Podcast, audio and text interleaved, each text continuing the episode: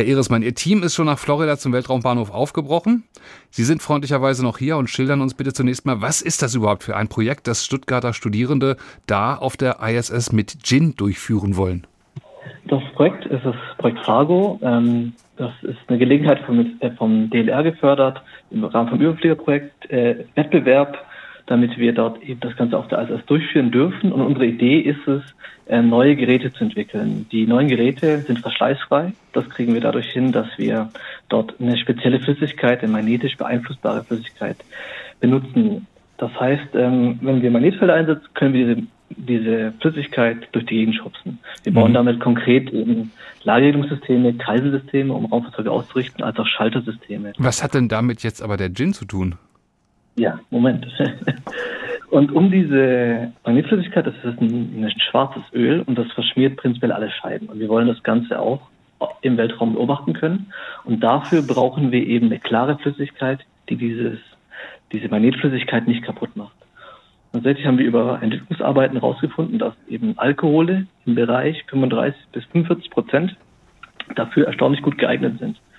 Und da haben wir nicht weit geschaut und auch nicht angefangen, das bei uns im Labor selber zusammenzumischen und da auf Reinheit zu prüfen, sondern haben uns halt einen hochqualitativen Alkohol aus dem Ländle rausgesucht. Das war dann eben der Gin von Ginster, äh, der dann auch alle technischen Tests bestanden hat und uns eben erlaubt, unsere Experimente mit klarer Sicht auf der ISS beobachten zu können. Ich stelle mir gerade vor, wie Sie da an langen Winterabenden gemeinsam die unterschiedlichsten Gins getestet haben, um herauszufinden, welcher sich am besten eignet. War es so? Nee, tatsächlich, das ist äh, deutlich unromantischer. Man hat einfach äh, sich ausgeguckt, was ist geeignet im Prozentbereich, hat, da, hat die Proben angesetzt und hat dann in einer Woche oder zwei nochmal drauf geschaut, ob da wirklich nichts dadurch kaputt geht. Mhm. Ähm, also leider, leider nicht so schön.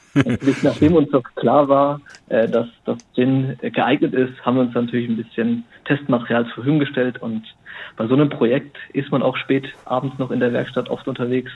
Da ist die eine oder andere Flüssigkeit mhm. nicht nur technisch verwendet.